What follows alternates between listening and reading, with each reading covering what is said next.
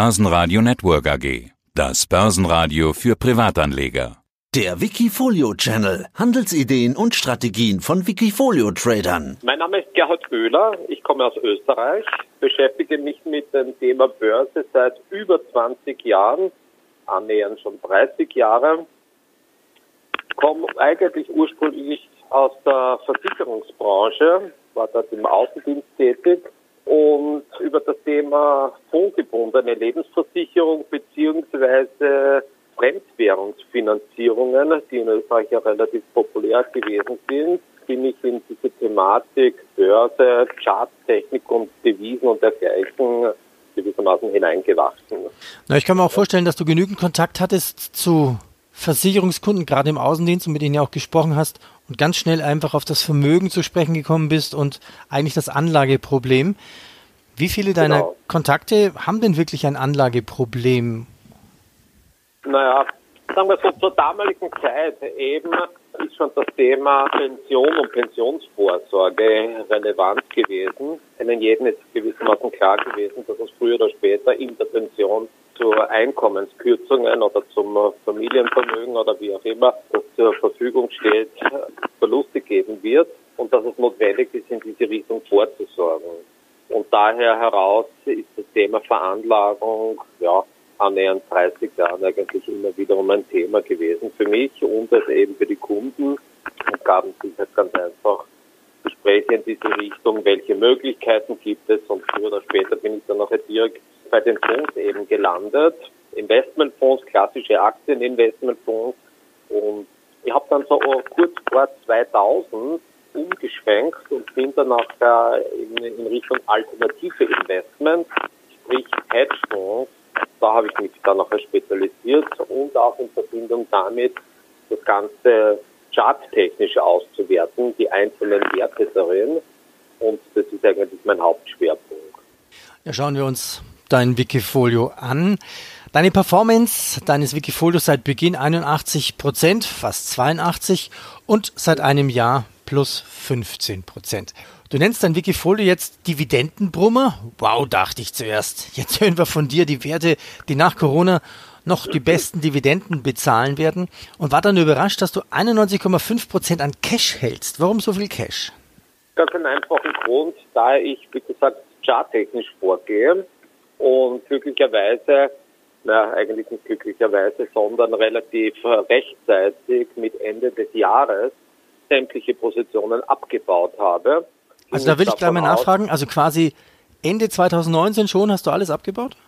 Ja, eigentlich hat es schon begonnen 2018, wo ich geglaubt habe, ja, jetzt wird es dann bald so weit sein, dass es eben einbricht und habe in Positionen reduziert, massivst reduziert und zugewartet, da ich nämlich von einem größeren Kurseinbruch eben ausgegangen bin, der dann auch tatsächlich gekommen ist. Und äh, 2019 bin ich dann auch eigentlich zu 100 Prozent im Cash Jahresende gewesen. Zu Jahresbeginn hat es dann auch ein paar Schwankungen gegeben, wo ich auch ein paar Positionen inne gehabt habe. Und dann erst wie der Kurseinbruch gewesen ist, habe ich begonnen, verschiedene Positionen aufzubauen, die eben dann nachher äh, das Wikifolio eben auf Höchststände gebracht hat. Okay. Kommen wir nochmal zu deiner ursprünglichen Strategie vor Corona. Was war jetzt deine Dividendenstrategie? Ist es denn überhaupt eine? Das nennt sich ja Dividendenbrummer. Ja, ist schon klar. Oder, äh, oder nämlich eigentlich schon. Und zwar nämlich, dass ich eine bestimmte Liste von Dividenden, ja, aufgrund, ähm, dass ich eben eine bestimmte Liste eben mir erstellt habe an Dividendentitel, die einerseits eine relativ hohe Dividende, also so über drei Prozent sollten es schon sein, aber diese unterwerfe ich nach charttechnischen Gesichtspunkten. Das heißt, wenn bestimmte Marken, bestimmte Ziele erreicht werden, aufgrund von Korrekturen, dann gehe ich dort Positionen ein. Zum Beispiel derzeit eine Position, die ich innehabe, das ist die TUI-Aktie, die allerdings sehr, sehr, sehr gering gewichtet ist. Diese hat einen doppelten Boden ausgebildet und im Zuge des äh, legte die Aktie dann noch zu und so ziemlich am Low eben als der zweite Boden oder diese, diese Form sich da eben ergeben hat, äh, habe ich mich positioniert. Die Position ist jetzt etwa 14 Prozent im Plus. das ist eben eine der Aktien, wobei hier bei der TUI-Aktie aufgrund der Tatsache, dass keine Dividende mehr bezahlt wird, das ist zwar eine Situation, die erst nachher eingetreten ist, aber grundsätzlich möchte ich Dividendentitel drinnen haben, die aber charttechnisch interessant sind. Also ich bin nicht derjenige, der eine Aktie kauft und mich in eine Aktie verliebt und diese haltet und haltet, weil die ja unbedingt dann noch drei, vier, fünf, sechs, sieben oder sogar manche, wenn man Ölwerte sich anschaut, ähm, extreme Dividenden bezahlen oder auch diese dann nachher zurückstutzen, aber der Kurs fällt und fällt und fällt. Also ich ziehe da relativ rasch die Reißleine und gehe dann nachher raus. Ja, warum hast du eigentlich nicht, nicht, nicht alles verkauft? Das sind ja noch ganz viele Restwerte im Depot drin. Das sind rund 60 Aktien. Ich habe sie ja vorhin mal kurz gezählt. Ja, ja. Alle unter Darf 1% von, von der Gewichtung. Ja. Die Tour hast du ja angesprochen. Da ist sogar noch eine Stell drin und eine OMV. Warum fliegen nicht die raus, die gar keine Dividenden mehr bezahlen werden? Ganz einfach. Hier ist die folgende Überlegung. Wie ich verkauft habe, habe ich mir überall eine einzelne Aktie drinnen gelassen um eben zu sehen, wie der Kursrückgang eben stattfindet, habe ich mir das als Referenzwert drinnen lassen und sehe dann nachher bei den, Sie haben jetzt gerade angesprochen, die OMV, ich sitze gerade vom Computer, wenn ich mir die anschaue, Moment einmal, die OMV äh, ist derzeit von der Positionsklasse eben eine Aktie, ist zu dem Zeitpunkt, wo ich sie verkauft habe, bis jetzt äh, etwa 24 Prozent gefallen. Das heißt, hätte ich die Position innebehalten. Die OMV hat zwar auch eine Dividendenkürzung angekündigt, zwar noch nicht liegt, aber trotzdem. Das heißt, diverse Aktien, die ich innen habe, habe ich immer wiederum nur ein Stück behalten, aus dem einfachen Grund, um eben zu sehen, zu dem Zeitpunkt, wo ich verkauft habe, wie haben sie sich dann noch weiterentwickelt. Schauen wir uns das nochmal an. Was hat sich denn seit Corona verändert bei deiner Strategie? Was wir wissen ist, dass viele Firmen aus Vorsicht gar keine Dividenden oder nur sehr gekürzt bezahlen werden. Was waren denn bisher deine besten Dividendenbrummer und was sind jetzt die besten Dividendenbrummer nach Corona? Die besten waren gewissermaßen äh, verschiedene deutsche Werte. Unter anderem die Allianz habe ich drinnen gehabt, natürlich auch die Münchner Rück, die nicht nur Dividende, sondern auch von den Wertsteigerungen her interessant gewesen sind. Eine Aktie, die ich auch immer wieder verwende oder immer wieder schaue, in der mir in Sachen Trading, ist Procter Gamble, aber auch American Electric Power, die beide über 2,6 Prozent Dividende ausschütten. Wobei die letztere, die Aktie American Electric Power insofern interessant ist, da die von Corona so viel wie gar nicht betroffen sind den einfachen Grund, hier geht es um die Stromversorgung, also ein Stromanbieter in den USA, der, ja, ob jetzt Corona ist oder Corona nicht ist, der Strom wird immer verbraucht. Das Gleiche trifft auch bei Procter Gamble, die eben in, Sachen Hygieneartikel und so weiter, ja, also die Umsatzzahlen und so weiter zeigen einen, da verändert sich nicht allzu viel.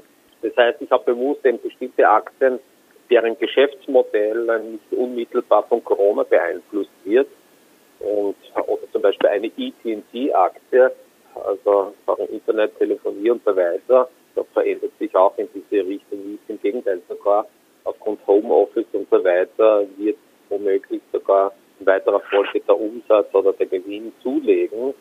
Und ja, das ist positiv zu werden.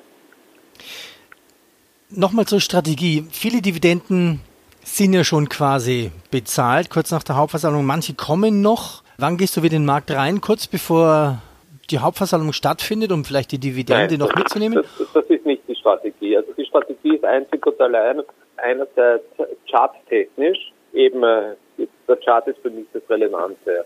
Also die Strategie, um es auf den Punkt zu bringen, ist eben Dividendentitel charttechnisch zu erfassen und ganz einfach zu sehen, aha, diesen oder jenen Wert bildet sich am Boden, beziehungsweise dieser oder jener Wert tritt nach oben hinaus und ist dann nachher kaufenswert in einen Rücksetzer, der innerhalb von ein, zwei Tagen stattfindet und dann auch auf die Position einzugehen.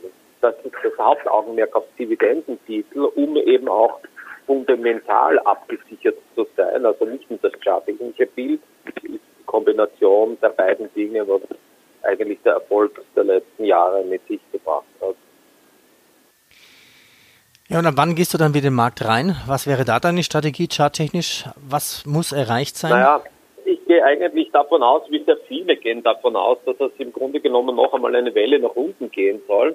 Wobei mittlerweile jetzt in den letzten Tagen ich daran zweifle, da eben die Marktbreite im Grunde genommen nie zugelegt hat. Also wenn man sich das charttechnisch anschaut, diverse Aktien sind im Grunde genommen 10, 15 Prozent über dem Low, also über dem Tief, das wir da am 23.03. hatten. Und während natürlich die großen Bankaktien, also die Technologiewerte, 30, 40 Prozent zugelegt haben, hat die Marktbreite im Grunde genommen ja geringfügig zugelegt und verharrt in einer Seitwärtsbewegung. Das heißt, es ist tatsächlich jetzt fraglich, ob hier eine Bewegung nach oben kommt oder nicht. Und auf das Signal warte ich eigentlich. Weil derzeit von den Indizes, wenn man sich die anschaut, dominieren ganz einfach die sogenannten Fangaktien, also Facebook, Amazon, Apple und auch natürlich Google, Alphabet, aber auch an Netflix muss man reinrechnen, die jetzt vor etwa einer Woche neue Höchststände hatten. Also diese Aktien dominieren den Markt und sind auch in den einzelnen Indizes, wenn man die jetzt heranzieht, ob es jetzt die Technologieindizes sind oder auch den Standard Poor, zum Beispiel den Standard Poor, machen die Fangaktien, also diese fünf Aktien 20 Prozent aus. Und diese 20 Prozent, wenn die jetzt auf 40, 50 Prozent zulegen, so ähm, haben die den Index natürlich massiv beeinflusst. Und hier ist jetzt die Frage, die Frage, inwieweit die Marktbreite nachzieht oder wenn die Fangaktien zur Schwäche tendieren, inwieweit dann auch die Marktbreite umso mehr nach unten geht. Und das ist eben jetzt das charttechnische Punkt. Was trifft das erstes ein? Und dementsprechend werde ich mich dann nachher positionieren bzw. zukaufen. Ja, Liquidität ist ja noch da. Ja, Gewaltig. Ja, ja. Gerhard, herzlichen Dank für den Einblick in dein Wikifolio namens Dividendenbrummer. Vielen Dank. Wikifolio.com Die Top-Trader-Strategie. Börsenradio Network AG. Das Börsenradio. Das Börsenradio Nummer 1.